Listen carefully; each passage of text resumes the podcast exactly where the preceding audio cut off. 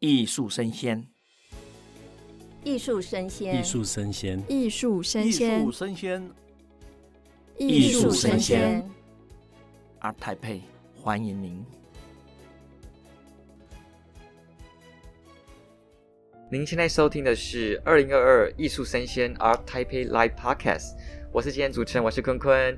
今天这一集想跟大家分享的是呈现台湾艺术的生命力。我们将从艺术来看一下我们的永续意识。那今天讲的是概念篇。那今天的节目非常开心，也非常荣幸，欢迎到三位艺术家跟我们这一次策展人啊，沈伯成沈博士，对不对？好，我们欢迎沈博士。哎，大家好。OK，那还有三位艺术家，分别是意式画廊阿雷老师。大家好，我是阿雷。OK，还有我们卓普艺术中心张腾元老师。大家好，我是腾元。好，还有我们宛如画廊连建新老师。各位听众，大家好，我是魔幻写实画家连建新啊，连老师，没错，魔幻写实，我刚刚看到作品了，的确很魔幻写实。待会我们就请老师来分享一下。那一开始在节目的时候呢，我们想先邀请到我们的沈博士啊，沈博成，我们的策展人来分享一下这一次二零二二台北艺博的策展的想法跟概念是什么？OK，好，那呃，这次很荣幸哦。呃，受到协会的邀请来做这个人工演化与永续的这个啊特展。那其实一开始就在谈一个东西，就是当代艺术目前有一个趋势，就在谈那个所谓的艺术跟环境之间的关系。嗯，那这包含了几个部分。第一个部分是从艺术作品去探讨这个人文环境、自然环境的冲击的一个状态。第二个部分是如何在艺术创造的过程、创作的过程里面呢，去减少对于环境的冲击。这样的一个状况。第三个是通过艺术的想象来进行思考，说，那么是否人类的文明是有助于环境的这个啊协协助环境回到一个更好的一个自然的状态？这样的一个啊讨论的趋势。嗯嗯嗯。那在这个展览里面呢，我选了三个三位台湾的年轻艺术家。那其实有一个是 Y2K，他们算是一个团体。那还有两位，一位是陈胜文，以及一位呢是吴全伦。那还有两位啊。国外的艺术家，一位是荷兰的艺术家 Dash Brustek，那他是一个啊蛮知名的这个啊所谓的科技艺术家，以及这个啊另外一位艺术家是那个 Caroline Roswell，那他也是一个啊非常重要的一个所谓的在讨论生态环境的这个啊艺术家。好，那这几个艺术家有几有从这个展览来看的话呢，我们可以从一个角度来，也就是文明对自然的冲击。那我们可以从这个啊。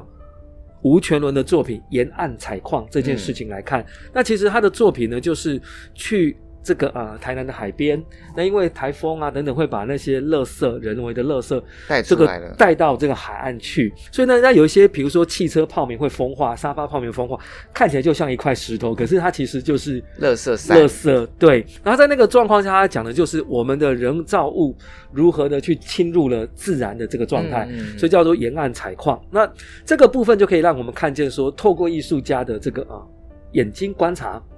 以及现场的作品呈现，让我们去看见说人为的文明生产如何的去破坏了自然。对，那沿着这个往下走，就是另外一位年轻艺术家陈胜文。那陈胜文的作品也很有趣，他其实这一次有两个不同的系列。一个系列呢，我们看到一些啊小物种，比如说呢鱼啊，比如说鸟啊，比如说金龟子啊，那这些其实都是台湾呢特有种，而且这些都是台湾的什么呢？濒危生物，哦、一级濒危生物或二级濒危生物，快要灭绝了。对，然后呢，你会看到说他去他的栖地捡一些人造垃圾，把它放在跟他的这个啊作品的这些动物放在一起，放在一块。这其实让我们看到一个东西，就是事实上这些自然物种。它的栖地已经被人为的改变了，哦，这是这个部分。那另外一个是那些啊，它比较大的编织，那个其实是它去任何台湾的一些不同的地方的开发案的现场去捡拾废弃物，然后呢来重做。比如说呢，其中一个是台东的美丽湾，哦，这样的一个地方，然后它可能原来是所谓的农田，那后来被开发成工业区等等的。那透过这个，其实我们可以看见说。科技文明如何的侵入自然，并且造成了环境以及物种之间的一个冲生存的一个冲击。好，那这是过往我们对使用科技去思考跟自然之间的对立关系的一个状态。那沿着这个往下走，我们就会看到这个啊、呃，荷兰的这个艺术家，就是这个啊、呃、Dash Brustek，他的作品就很有趣，就是说他的那个光的明灭。其实很有趣的地方是，它有一个下面有一个数字，那是跟这个啊全球的雨林监控网络是即时连线系统，所以你会看到说，其实每一秒现在地球上有几平方公尺的雨林正在消逝。哦，对对对，那在这个这个状况之下，其实呃，其实在这个呃状况之下，有另外一个东西是，因此我们看到了一件事情，就是啊、呃，科技。可能会对环境带来冲击，会，但科技同时也可能让我协助我们去预警我们现在目前的处境。那另外一件事情就是，这个这个作品其实是一开始是跟这个啊 UNESCO，也就是联合国教科文组织合作的一个计划的作品啊，嗯，所以还还蛮难得可以到我们的这个啊现场来看。对对对，好，如果说监控是一个方法，那我们可以。往下延伸，也就是台湾的年轻艺术家 Y Two K 他们的作品，就是那一颗呃还蛮抢眼的树。对对对，嗯、好，那那棵树其实有一个状况，就是你会看到上面其实有一些监控器，对，然后那个荧幕，嗯、那那些你就想一件事情是小小的那些监控器，想象成是什么呢？心电图，对，它、哦、就是在帮这个啊树呢，因为它在测它的健康状况，对，因为它的那个啊水流的运动，就是到。从根部到叶脉等等的，它就扫一遍，然后呢没有问题，它就会发出声响，发出声响，对对对对，就是那个小小的声响，然后在那个过程里面，水波会震动嘛，所以我们就会看到那个光影的变化等等。那在这个过程里面，我们其实看到另外一件事情是，如果科技愿意，嗯，它事实上是可以协助物种。在这个啊，有一个更好的生存条件跟环境的。嗯，那从这个角度，我们再来看科技跟自然之间的关系，也就改变了。它不是一个对立的，它是可以变成一个协助的。哦，对对对对，我们常常会想说，科技跟我们的文化或是跟自然是相反的，嗯、就是我们发展文明可能就会破坏大自然这样子。嗯、对，那沿着这个最后就是那六个不同的荧幕，嗯、是 Colora Roswell 的啊植物，但它这个其实是一个全球连线的网络计划。然后它比较有趣的地方是，你看到的那些植物呢，你可以通过呢那个 app，嗯，去进行 combination，OK，结合等等的。所以这其实是人类在品种改良会做的事情。那在这个状况下，我们其实也看到一件事情，就是说科技也可能会进入演化的这一个脉络里面去，跟其他的物种产生一个交错性。那从这个角度来看的话，我们可以看到另外一个视角，也就是也许。通过科技，我们可以让科技进入自然的演化程序之中，保存这个演化的程序，并且呢，让这个程序呢更完善。那，那这个才会谈到说所谓的永续的原因在这里。了解。那为什么现在你认为讲到说科技啊，那可以做到，为什么大家没有去做到？最缺乏的是哪一边的？嗯，好，这个问题是很好的一个问题哦。那第一件事情是，过去我们的思考着重在。之所以文明跟技术不停的往前进，着重在一件事情：透过开发，嗯，截取资源，创造财富。对，所以这个概念如果继续的话，就会一直出现所谓的文明对于自然的一种破坏跟伤害。嗯，但如果我们从另外一个角度想，现在是你通过科技技术去协助，并且有效的参与这一个自然的循环状态，从而你能获得财富的话。那么就不会出现这个所谓的破坏性的一个思考。那过去有另外一个状况是，我们没有这么思考，所以技术没有这么发展，这是第一点。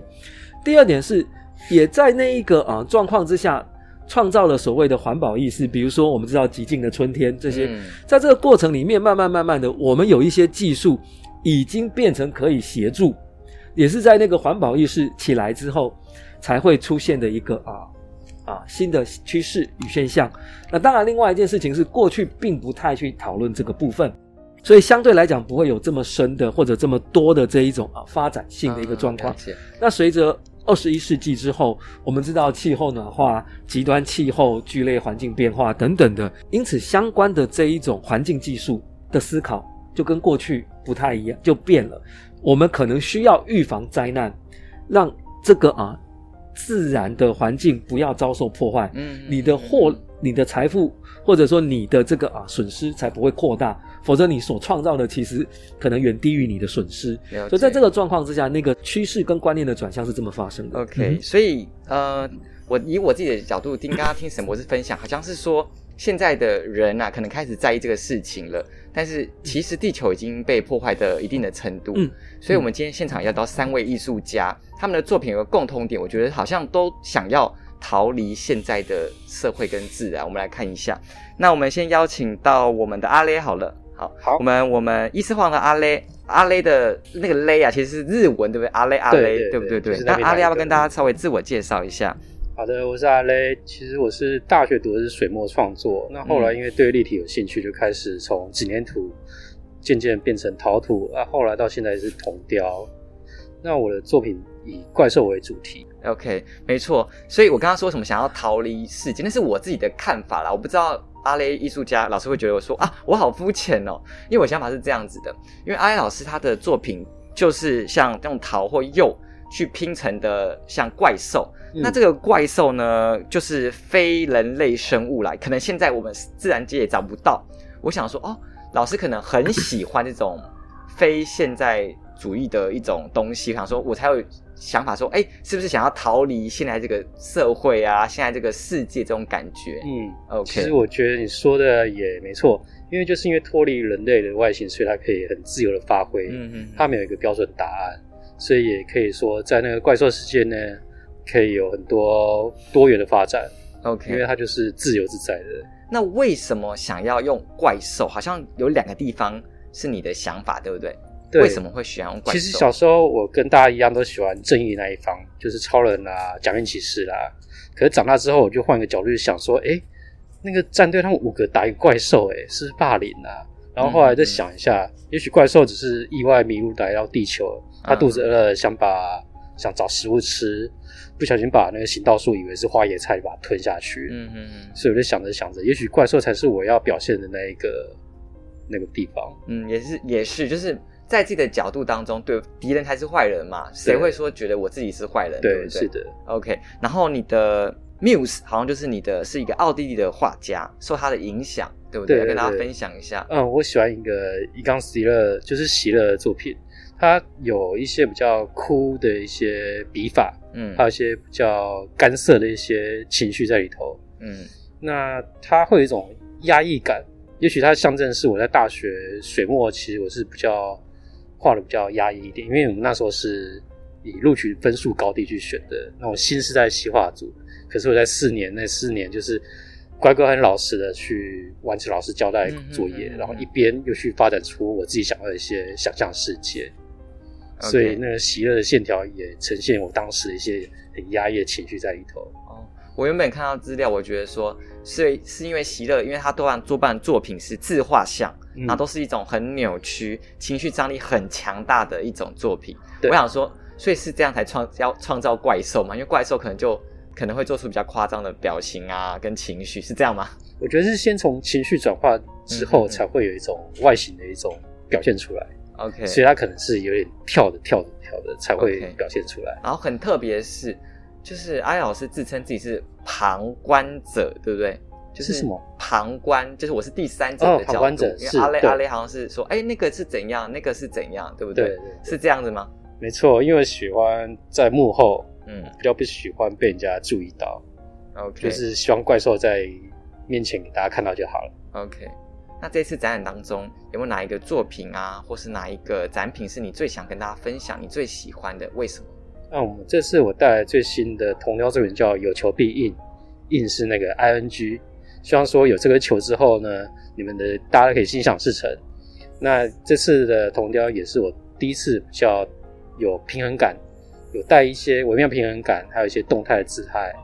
那希望说大家可以从这个有趣姿态里面感受一下铜雕的魅力。有球毕竟是门口那两只嘛？对，那个球可以拿下来哦。哦，OK OK，了解。是。那除了这个怪兽，因为你的怪兽好像是不是同一只诶，有很多只诶，他们有名字或什么之类，哪一只是你最喜欢的？呃，目前就是进去有球必应之后呢，右手边可以看到草地状元。草地状元就是上面有个白色像精灵的，然后有一个坐骑像。烤焦馒头的东西，嗯，那个是我蛮喜欢的。他今年在台中草悟道做一个大型气球装置的作品的缩小版.那个也是我蛮喜欢的一件作品。你的梦想是不是说盖一个怪兽博物馆，而且一定要在有云有雾的地方？是的，我目前是有了怪兽秘密基地，但是你的作品都卖太好，都卖掉了，怎么会可以盖起来呢？哎、欸，就是卖掉换换钱钱回来。好，好，OK，好。那接下来，那我们问一下我们卓普艺术中心的张腾元老师。好，张老师，那我们先跟大家自我介绍一下。诶、欸，大家好，我是腾元。然后，呃，我主要的创作的脉络的想象来自于世界末日。世界末日，嗯、对，就是我想象在末日之后，有一群外星人，他们想要知道这颗已经被毁灭的地球，在毁灭之前的文明到底是什么样子。所以我想象有一群外星人来到这个地球考古，透过考古来理解以前的文明。那，呃，这一批外星人，我的创作里面设定是用鹦鹉作为主角，就是鹦鹉人。为什么选择是鹦鹉啊？嗯，因为鹦鹉它会模仿人类说话的声音，可是它又不是百分之百懂得模仿的声音的意义，所以我觉得模仿，呃，鹦鹉这个模仿的符号性，再加上外星人成为呃鹦鹉人这个角色呢，来到末日的地球考古，透过模仿以及透过模仿之后的误解，可以呃更有趣的或是更。特别的方式切入我想要讲的议题，这样子。OK，那好像是对现在这个社会是有我刚刚那个想法嘛？就是我可能有一点没有那么喜欢现在这个世界，所以做出这种末日的来考古，嗯、是吗？呃，算是。另外一方面是，呃，我预设这个世界末日其实就有点像是，呃，有点像是在猜说我们之后我们的末日，就是我们现在这个地球最后末日。会是由什么原因造成的？那你觉得跟是跟永续是有关系吗？就是我们一直破坏大自然啊，这样有可能啊。就是因为造成世界末日的原因，其实有非常多种。嗯、那鹦鹉人他们来到末日之后的地球，就是在找说，到底人类出了什么错，才会把这颗星球搞砸了？哦、也有可能是人类无止境的消耗地球的资源，也有可能是发动了一场战争。之类的，所以就是鹦鹉人在末日之后寻找那个原因。那他们寻找原因的过程，其实，在我的创作里面也可以，就是反思。我们在看的时候也可以反思，说我们到底我们现在在干什么？我们做了什么？这样子，就是我们现在看到在做的事情，可能都没有办法意识自己在做什么。对，反而是哎。有第三者所谓的鹦鹉人，然后再哎探究说以前人类在干嘛，然后挖出来说哦，你其实你现在做这事情是好的或不好的。对，没有错。了解。所以很多作品当中可以看到，像是我看到一个比较有趣的作品，叫做《另一个维度》。嗯，它是鹦鹉人嘛，在修复麦当劳的那个是是是修复吧，对不对？他是在修麦当劳的扛棒。对对，他就挖出麦当劳的扛棒。那还有特别是说。除了鹦鹉人之外呢，还有很多其他的角色，像是有各种卡通人物。我觉得里面最最喜欢的可能是静香。他说：“老师是特别喜欢静香吗？”呃，因为鹦鹉人他们在末日地球考古的过程中，会挖出各式各样人类的文献，嗯、比如说呃埋在地底下的各种录影带啊、CD，就是这些文献里面会有各式各样当时人类的文化，比如说卡通或者是漫画。那所以他们就从这些留下来的文献里面去去复制或是再造出这些呃这些角色，他们就误以为，譬如说静香这样子的角色，或是海绵宝宝这样的角色，是当时在地球上活跳跳生存的生命，但其实他们只是人类的呃某个呃动画或是卡通里面的角色这样子。对，所以有很多作品，像什么我看到就是说制作新物种，然后结果它拼起来就可能有米奇的头啊，什么静香塞在里面啊，米其林宝宝啊，或棉花糖宝宝 Elmo 之类的。哦，我原本以为是老师可能又在创造一个新的物种，刚刚了解的才知道说哦，原来是末日的鹦鹉人挖出了人类之前的产物，OK，然后想要重塑、重拼以前人类可能是长怎样子之类的。对对对，他们透过各种文献的采集之后，他们误解了以前人类的样貌。他们以以为哦，以前的人类的样貌可能是黄色的身体，然后镜像的头之类的，这样。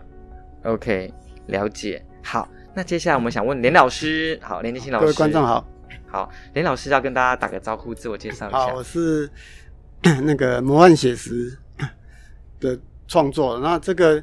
魔幻写实不是我自己定的，算是一九九零年那个国内的艺评家哈，在我展览的时候给了一个应该是美术史的研究的一个定位了。那我个人的作品一一直应该是以土地情感跟环境关怀为主调啊，但是从那个早期会有一些回顾台湾的一些产业环境的变迁哈出发，因为小时候在北台湾成长，然后看见一些矿场的没落，一些早期传统工业区的没落，然后产生了一个地景荒废的一种场域，然后它给我很大的一些想象空间，然后那我觉得。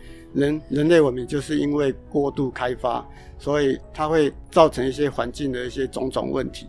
但是从艺术的创作的角度来说，其实艺术并没有办法直接参与一个一个地球拯救或者环境拯救的这样的议题，因为这个这个是属于社会学或者一些整个整个环境工程的一个问题。那对于一个创作者来说，我们就是在 一个创作者的角度去。去观看一个风景，好，那我就像是一个导演，那我自己在我的画布里面去去做讲一个故事，OK，讲一个环境的故事，那我就是一个导演，可以自编自导自演，OK，那从一些台湾去寻找的一些一些历史场景、废墟场景或产业地景去做一个再造，啊，因为作品来说，它也是跟风景有关系，可是，在呈现手法上，它加入了一些文学关照。或一些地景堪舆的一些精神，那让作品带有一种对环境的一种反省、审思的一种空间呐、啊。好，对，老师，那我第一个想问就是，嗯、谢谢老师的介绍。魔幻写实，我们听友可能就是线上听的朋友可能不知道什么叫魔幻写实，老师有没有呃比较简单的方式跟大家讲，大概是什么的风格？其实魔幻写实它是源自于那个南美洲魔幻写实文学这样的一个像百年孤寂。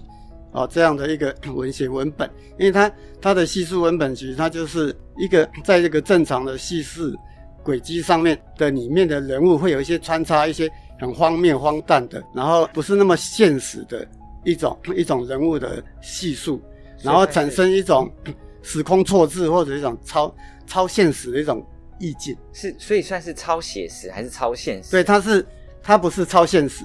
它是沿，它是受超现实影响下的一种文学，嗯、但是在美术史上没有魔幻写实这个风格画派。OK，好，但是这个其实是因为国内艺评家之前那个李在庆或者石瑞文啊教授他们在梳理台湾美术史的一些在整理的时候，他觉得，觉得我的作品其实有一些有一些这种类似魔幻写实这种文本的一种精神。嗯，所以他就给我一个这样的一个定位，那他也影响到后面这样我四十年的创作啊、哦，后面这三十年。那我们现在国内当然从这个早期是创作来说，我是以这个人脑合成的一种 手法去去合成一些一些不太现实。我可能会像一个矿场，可是它看起来很像一个竞技场啊，因为它有个狮子在一个跷跷板上面，嗯，好，那那它看起来。很像一个罗马竞技场的那种氛围，可是实际上它是一个台湾很熟悉的一个矿场，一个很多人在成长间你会看到，诶、欸，它就是台湾的风景。哦。但是它又感觉它好像时空被错置了，那它它会产生一种，诶、欸，超越超离现实的一种想象。OK。那包括一个画面气氛的营造，因为早期的作品会比较悲怆，然后 比较比较暗沉的一种诡异的那种像舞台灯光的那种气氛，微弱的光线。啊，然后压低地平线，然后 就会有一种压迫感。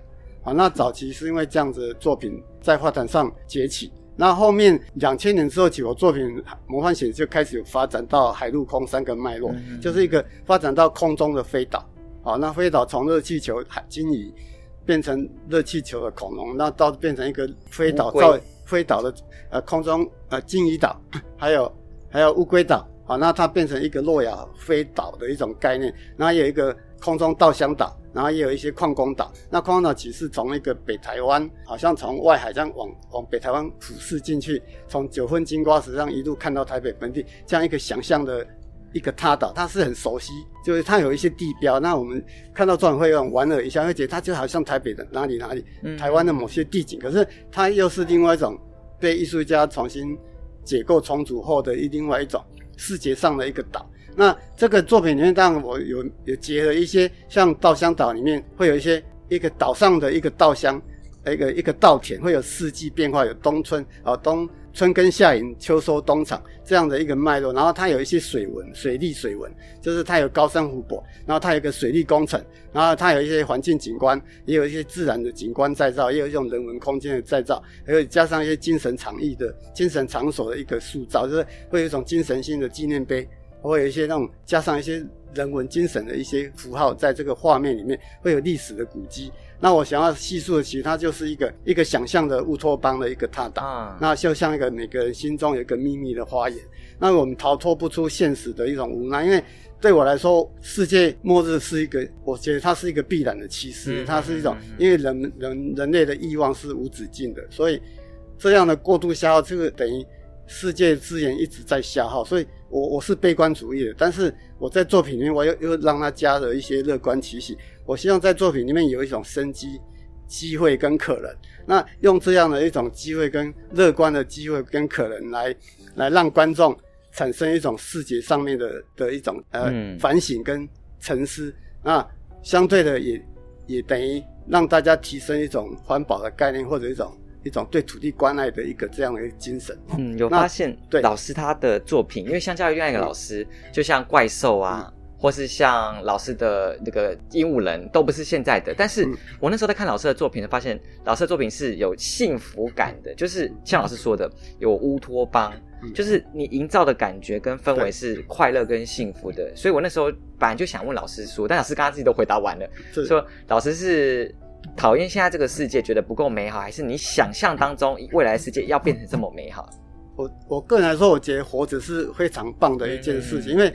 基本上，我人生应该是属于那种比较悲观奋斗的精神概念，就是我们从小可能没有快乐的童年，可是其实我很珍惜生命的存在。那虽然这个世界一直在变坏，在败坏，可是只要阳光出来的时候，你看到温暖的阳光，然后你内心就会觉得生命活着真好。嗯，因为人生每个人在世其实不过几十年的岁月，但是你也带不走什么。可是你总觉得。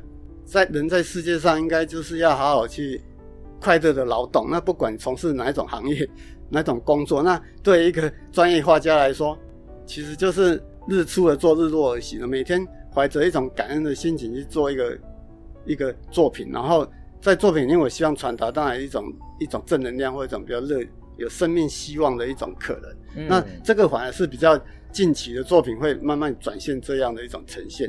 那可是我早期作品其实基本上是还蛮哀怨的，嗯、哦，就是很压抑、很很感伤的一种画面。Okay. 啊，听完老师讲完，我大概知道魔幻写实什么意思。就是老师其实描述的景物呢，是应该是老师的故乡，对不对？基隆或是九份那个地方，台湾的一些地景，写、嗯、实主义。但是老师用的东西都是一些比较非现实的，例如他会把那个岛啊画在一个飞岛上面，然后看起来是一个诺亚方舟的飞岛，但是上面竟然是。台湾的地标，或是有一张图叫做《幸福练习曲》，看起来不像现在的台湾地区，就中间有水池啊，有很多。这建筑也是那个那个馆前路那个台湾历台湾博物馆啊，省立博物馆，因为它一个日记时代的一个喷水池，那它本来就有一些雕像，那我也利用那个那个丹顶鹤。因为一个是就是好像已化的一种丹顶复活的丹顶鹤，嗯，从那个两边本来是遥遥相对这样几一百年哈，一百多年几百年，然后它一只丹顶鹤就复活了，那复活它就跑到前面这个雕塑的丹顶鹤去跟它相依依依靠，然后。Say hello 或者一个相互取暖的一种概念，而且旁边竟然就写“我爱台北”，因为那个两个丹田就这样勾脖子勾在一起，有点像一个爱心的一个意象，哦哦哦、所以其实它是一种好像人的青春到一个青春期，他就会想要有一种发情求偶，然后他就是他苏醒复活之后，他就找到对面有一个物象是跟他一样，只是他虽然是一个不动的石像或者一个一个水泥雕像，可是对他来说，那个就是他他依恋的一个一个对象。好，但可能他找不到其他跟他一样的活的生物嘛，因为他旁边我都是双双对对，有一些鸟啊，有一些嗯，有一些其他的物件在里面，啊，或者树体里面有隐藏一些怪兽植物，但是它是植物，它不是真的，嗯，啊，所以它它只有一只丹顶鹤，所以它去寻找那个雕像的丹丹顶鹤，然后跟它说悄悄话啊，诉说情话，这样子一个。一个幽默的概念啊，了解。好，谢谢老师的分享。那我们现在回到沈博士，那个沈博士，你觉得啊，你这次的策展啊，你这次为什么？因为你策其实蛮多展的，你觉得策展的经验跟观展的经验是有关系的吗？什么影响到你策展的想法？策展的经验跟观展的经验是有关系的吗？跟看展的经验，啊、就是我们来看展的话，嗯，应该先讲第一件事情是，呃，我认为，与其先讲策展，倒不如先讲观展。嗯，观展其实是一个啊、呃，通过视觉。然后呢，你在现场走动的过程里面，去体验一个展览想要传递讯息的一个过程，它绝对不只是像阅读一般的一个状态。所以我认为，如果要做好策展，观展的经验是非常重要的。那这是第一个部分。第二个部分是为什么我会想要做这样的展览？那嗯，我对展览有另外一个、呃、想法。想法嗯，对啊，那个想法是嗯，一个展览它同时也在投射一种讯息。或者观念，嗯，通过作品来堆叠那个观念跟陈述，它不是用语言或文字来说，而是通过作品的连结关系，慢慢慢慢把内在的那个展览的一些想法或态度传递给观众。那在这过程里面，我认为策展应该有一个，所以它的第一步，第一个条件是审美的，也就是呃，展览要好看。我觉得展览要好看，比展览的论述写得很长来的。重要很多，因为它是一个审美经验的，在审美经验中去体会理解，所以这样的一个状况之下嘞，才是啊、呃，那通过这个。不同的作品来层层堆叠那一个论述的方向与思考的态度，这才是我认为的一个策展。OK，对对对。那当然，那那回到还是因为观展经验很重要，所以我们好看这件事。如果对，就像可能我可能以后对策展有兴趣，我不是说我啦，我是观众。那我们看展啊，观众要什么角度去切入？哪些比较重要？OK，其实这个比较有趣的地方是我经常讲一个东西，那各位啊。这个哦，朋友也可以试试看，那也许说这有一点小帮助。嗯，呃，一般来讲，有策展主题的展览，绝大多数都不是个展，都是比较多艺术家的。对，那呃，尤其美术馆里面比较多这种展览。嗯，所以各位朋友可以试个一个方法，就是在一个比较大的展览的时候嘞，你去看，然后呢，你就从开始一路看看到最后。好，那你先问自己第一件事情，在这个过程中。这个展览你逛完之后，你印象最深刻的是哪个作品？是哪件作品？哦，对，然后你去排一下，那你会发现一件事情是，如果你印象最深刻的是入口处或者是出口处的作品。那么可能这一个展览，其实你的感觉并不是很强烈，因为它一定有一个特别吸引你的东西，而不会是入口或出口。绝大多数你只记得入口，最接近的那就不是太精彩了，是不是？应该讲说，因为如果说你只会记得入口处或出口处，那基本上这一整个过程里面，你应该是没有什么印象的。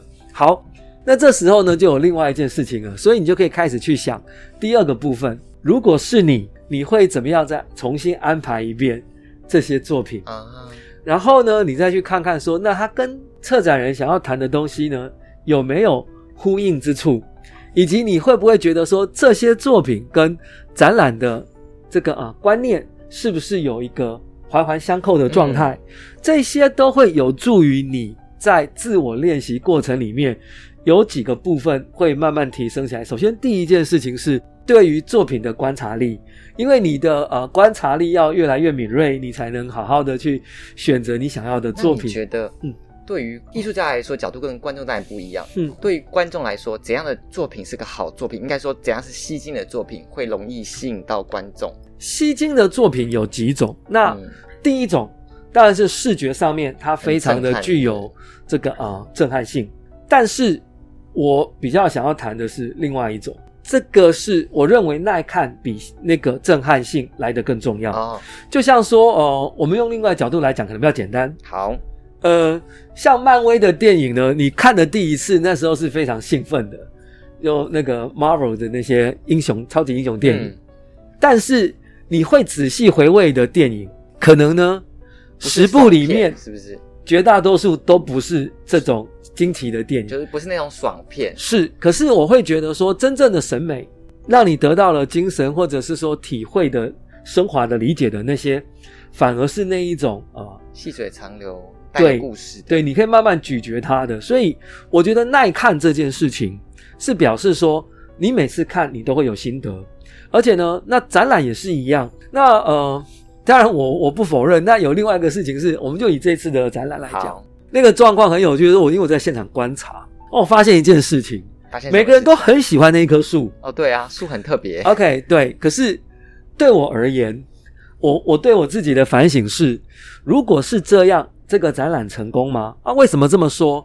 那表示一件事情，有一个过度焦点的东西在影响着大家，可能反而让整体的观念被遗忘了或忽视了。大家只看到那一个非常酷的树，然后在一个非常不像是有树的地方出现了一棵树。嗯、那这样的话，是不是一个成功的展览？对我个人而言，我我我我会自我检讨的。可是那棵树不是带来就是要做是，但是跟环保的，是的。但是如果只只看到那棵树，他就看不见这一个层层叠叠的叙事关系啊，如何从我们文明的这个破坏性到这个科技跟自然之间的可以作为一个携手共进的这个状态。的整个完整的概念，Okay. 他只会看到了一棵树，然后诶，这个树有科技可以跟他合作，然后你可以看到好像很酷炫的一个状态。嗯、好，那这个你刚才讲到说观者的这个部分嘛，对，不？对，所以我会觉得一件事情是一个耐看的展览，而且你可以咀嚼的展览，会比一个充满着视觉刺激的展览来得更。有意义，嗯哼，那作品也是一样哦。比如说，我们现在很流行说所谓的沉浸式体验。那我们知道一件事情，随着投影技术、光声光科技越来越发达，这些事情其实，在刺激感官的上面，很强大，并不困难，并不困难。可是这个很像什么呢？呃，好喝的水跟麻辣火锅，麻辣火锅一开始就让你刺激到你的很多的知觉，哦，对，但是。你没有办法每天吃麻辣火锅，每一餐时时刻刻喝它的汤，但是很好的自然矿泉水，你是可以一直喝下去的。很像很隽永的作品，会让你一直想到。所以我才会认为说，从这个角度去思考的时候，你会发现一件事情：有时候在一个展览里面，它可能有一些需要刺激性比较高的，嗯、但它有一些比较平缓的、和缓的作品。那比如说，我会推荐说，在我的那个小展览里面。我会觉得说，像陈胜文的作品，它就是一个比较静态的，可是它可以直让你慢慢去咀嚼物种跟环境之间的关系。嗯、那我也会觉得说，这个呃，Roswell 就是那个 Caroline Roswell 的作品，那只是静静的花在那边开放，可是你其实可以慢慢慢驻足观看它，然后你当你看到那个时候，你再跟树做一个连接，你才发现树的那个沉静的部分，也许是比它那些。很高科技的部分来的更让我们去了解自然的意义，嗯、这样的一个状态，所以我会从这个角度去思考一个展览。Okay. 对啊，今天刚好来到现场的三位艺术家，应该说整个二零二二的台北艺博的展品啊，都应该是很有故事的。就像刚刚讲到，呃，老师是魔幻写实嘛，要带的是永续的意思，然后老师是想要逃，我自己解读啦，是想要逃离这个社会是怪兽的世界嘛，然后老师是末日考古，也是觉得这个社会这个世界。呃，现在很多事情让人匪夷所思，我们要来看一下。那想要问，接下来想问三位艺术家，因为其实啊，我们都知道，二零二二年算后疫情时代了。那前两年是疫情比较严重的时候，在这个疫情呢，有没有严重影响到老师的创作心态啊，或是想法方向有没有改变？那我们艾老师先来，有没有想法呢？对于疫情对你的创作的心态啊，我觉得很有趣，是疫情期间创作是没有停下来的。但是我去工厂路上是会经过机场，嗯、机场路上居然一台车都没有，那种感觉就真的很像世界末日。OK，所以我觉得那气氛带给我一种诡异，然后有点有趣，而且还给我一种耶，全人类都消失了那种感觉。那不就进入怪兽的世界了吗？对啊。OK，所以反而自己没有受到疫情的影响，在创作，不管是心态或是说方向，嗯、有没有什么改变之类的？我觉得有更沉淀一点。因为大家都减少外出活动，嗯，所以在家时间变得非常长。OK，所以作品的方向没有太多改变，只是变得比较沉淀一点。是，OK，还是会变成很多戴口罩的怪兽这样。哎、欸，怪兽应该不会确诊、哦，怪兽不会确诊，就戴口罩。OK，好，那再问一下我们的谭瑞老师，谭瑞老师，那你觉得疫情这两年对你来说，你的鹦鹉人有没有确诊啦？嗯、还是说你的方向有没有改变？你的创作理念跟想法？好啊，这其实这。两三年，在我的创作脉络里面，算是蛮，也是蛮有有有蛮明显的改变。那所谓的改变是说，因为我的创作脉络以鹦鹉人作为主角来考古或是观察这个地球的同时，其实它就是在观察我们现在的生活。你可以想象，鹦鹉人的世界就好像是我们的平行宇宙，嗯，他们就是在演出。我们现处的这个地球的状况，哦，所以等于这个疫情刚好是可以加入你的创作题材。对没有错。所以当我们在二零二零疫情开始的时候，鹦鹉人的世界里面也开始发现了病毒的存在。嗯，然后就拿我这次台北艺博展览的作品来说好了，现在是二零二二年，然后我们前阵子才开放说，哦，我们可以出国玩了。我我以这个为一个小小的疫情的逗点。来说的话，它有一点像是，呃，作为一个小小的结论，鹦鹉人他们观察二零二零到二零二二这期间的人类们为什么这么常戴口罩，嗯，为什么都宅在家里，为什么大量的使用呃视讯会议，为什么有一堆穿着白色衣服的人到你家喷喷洒清洁剂？这个也出现在这次展区的作品当中吗？对，所以就是说，在这一次的作品里面，我其中一。一件发表的作品就是视讯会议，就是你在展区里面你可以看到，呃，你就想象你在一个视讯会议里面，然后在视讯会议的画面是一格一格的每一个人的视讯的镜头嘛，那每一个鹦鹉人就是在扮演那一个一格一格的视讯镜头里面的那个人物。那当我们在视讯的时候，会发生各式各式各样的事情。那因为疫情期间，大家被迫的习惯。视讯会议或者是网课，各种事情，所以会发生各种事情。譬如说，呃，你在镜头前面，你的饮料倒了，或者是你你是一个家长，你正在开之类的，对，或者是你在开会，可是你的小朋友同时也在家里在来找你玩，就是他就是在模仿人类在这个时候会发生的事情。所以就是说，疫情期间。的确，在我的作品里面显显现蛮多的，因为鹦鹉人的创作脉络就是，其实就是反映着我现在在过的生活。那这样，其实老师的作品如果一直这样创作下去，很像是我们的记录日记本的感觉，人类的这样。对啊，我我也会一直说脉络这样。常常会有人说：“哎，你什么时候不画鹦鹉人？”嗯，我会说，我都会说：“嗯，我不确定，因为。”鹦鹉人，它就好像是一个长篇小说，或是一个一直连载的漫画，所以我也不确定它什么时候会消失在我的创作里面。但是它就是一直延续。等有一天，欸、好奇，老师刚刚说你以后可能不不一定不知道什么时候会不画鹦鹉人嘛？那什么时候开始画鹦鹉人？鹦鹉人是一开始你第一个角色嘛，就开始做创作鹦鹉人嘛？以角色来说，他是第一个，是从二零一二年开始啊，其实画蛮久嘞，画了。十年的鹦鹉人，对对对，那他的契机就是，其实，呃，二零一二年的时候我刚退伍，在当兵的过程中，其实那个身心灵被禁锢在同一个地方的时候，嗯、那个感受是很明显。所以那时候我在我的笔记本里面就创造了一个角色，他代替我到外面的世界去去观察、去看，就是这个角色是从那个时候开始出现这样子。就是鹦鹉人本人，对对，OK，本鹦鹉，OK，没有错。好，那连老师呢？疫情对你的生活啊，或是创作啊，或是你的创作的想法跟方向有没有改变或影响？我那个二零一九刚疫情发起的时候，刚发生的时候，等于是边境管控是四月五号，我是四月四月三，刚好四月五号前一周回来。所以刚好就从那个马德里的艺博会，哦、然后那个刚好就就不用被及格，嗯嗯，好，就是刚后面就开始进入一个疫情的也这状态嘛，然后里面有两波高峰嘛。那对创作者来说，基本上因为我们每天基本上除了兼课去上课之外，基本上就是正正常都是照表操课，就是都在工作室定时定量的的工作。那基本上，它反而会让创作更专心，因为当 当外界的一些干扰更低的时候，啊、你就是回到自己心中想要完成的一些一些作画计划。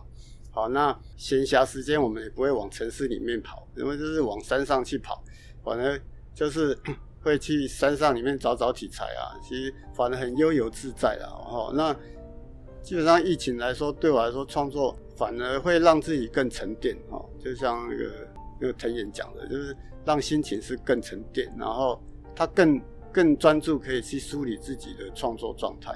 好，那这个，但是因为如果是上班族，可能会有一些方行动、生活上的不便利，或经济上的一些影响。那经济上的影响，当然对艺术家来说，多少都还是有冲击。但是基本上也创作那么久了，所以但也有一个生存之道啦，就是可以在里面平安度过这个疫情，好，是大家都希望，都.都希望的。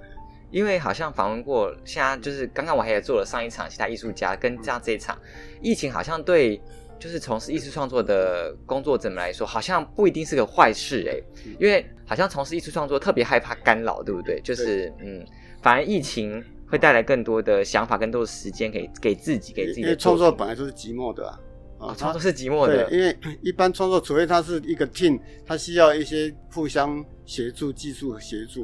因为像我用传统绘画来说，基本上它就是一个人工作室。嗯，那干扰越低的话，那他的专注性、成效性就会越强。所以其实是是也是不幸中的一个幸幸运啊。Okay. 那老师这一次，因为我看到你的展品有都蛮大的嘛，有没有最喜欢或想最推荐给这一次来艺博的朋友们？是基隆港吗？对，因为我我们其实我已经连续七年参加台北艺博。嗯，啊，这对一个。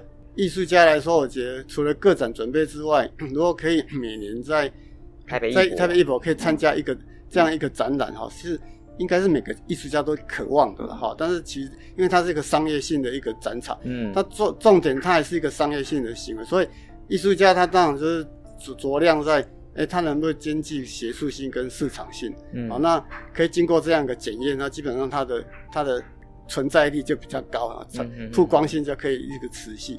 那我这次作品基本上，我每年除了个展的准备，我现在反而放慢，因为我现在有个年纪，我作品画的也慢，所以我就是每年 台北艺博以一个单起发行概念，我每年会有两件比较大型的这个代表作品啊，那就是我呃魔幻写实的海陆空系列的翻转，就是有时候会可能是以陆地为主，有时是空岛为主，有时是陆程。那我今年的这件作品，那个泡泡森林魔幻公园嘛，对不对？好，其实这个作品基本上就是一个综合，就是我把那个飞行空岛，然后进入一个地表的一个修整补好停修的一个概念，然后进入这个森林秘密森林里面，然后它旁边有一个泡泡捷运站，啊，就是观众观光客可以从那个捷运站进去。我以为它是一个飞岛，诶，就它是捷运站，是不是？对，它旁边有一个捷运站，然后。然后观众那个飞岛当然也可以承载动物，因为它也是一个飞飞行动物方舟的一个概念。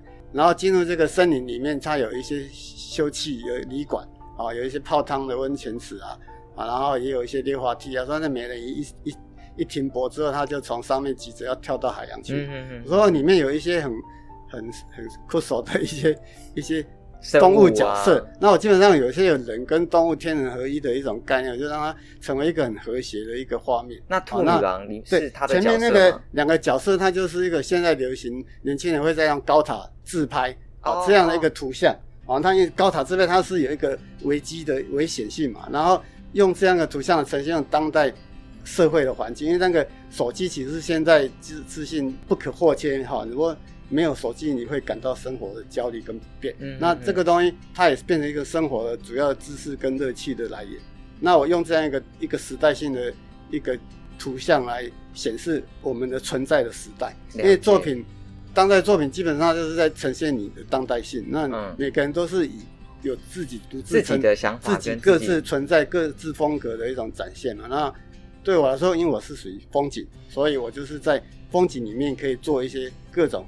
上天下海的各种可能，或者这种时空平行的一些想象。了解了解，好，谢谢老师的分享。那最后我们请沈博士，这一次是我们的永续发展嘛，要不要给大家带来一个一个结尾？永续发展一个结语？你觉得这次，或是说你觉得二零二二台北艺博是个怎样的展览？推荐给怎样的朋友？要怎么角度来看呢？OK，因为那个哦，特展区很多，也不是只有我，对，那还有所谓的 NFT 啊，也有说所谓的回顾。好。我们从另外一个角度来谈永续，我觉得永续要另外一个意义是文化跟习惯，也就是如果有一个有一个文化，它可以一直被传承下去，比如说，这永续，这是一种永续，对不对？在文化上面的永续。那从这个角度来讲，台北艺博已经三十年了，嗯、就是这个画廊协会成立三十年，然后也都一直努力的在举办。如果说有另外一个永续，我觉得反而是是否我们能为台北市这样的一个城市提供一个啊年年都会出现，然后呢这样的一个观看欣赏艺术的地方，然后呢甚至你也可以收藏，成为一个市民共同的文化生活习惯。那这样一个永续，我会觉得说它也是一个环境上的永续，而且更重要的事情是，只有在这一个啊大家都在支持嗯艺术文化活动的一个状况下，艺术家的想象思考。策展人的论述才会更加的深入大家的心中，它的影响力才会大。那当然，同样也道理，这样的一个啊审美的文化，也会让整个社会的气质会变得更好。那就我我要从我可能会从这个角度来谈永续的问题。Okay. 但是我觉得台湾这个社会已经越来越比较重视了。对，从前可能没有那么重视，反而是国外的风气比较丰盛。对，这样，嗯嗯，没错。所以我觉得艺术啊，或是说文化永续，需要。艺术家还有我们的听友或观友们一起来培养，是的，将来我们的台北市可能会更加的美好，是的，台北市整个市就会更加美好。对，好，谢谢，谢谢我们今天四位艺术老师，谢谢，谢谢，谢谢，谢谢。你在哪呢？我在这里。二零二二台北国际艺术博览会，二十一号到二十四号在世贸一馆，这里将是一年一度最大的艺术盛事，有一百三十八家的画廊。有五千件的精彩作品和超过四十场的精彩论述，你在哪呢？别忘了，我们在这里，二十一号到二十四号世贸一馆等你哦。就这样啊？哦，还有忘的吗？没有吧？没有吗？哦哦，对对对，还有咖啡呀、啊，还有美食，还有他们说欧陆热点非常好的。还有吗？还有吗？多的是。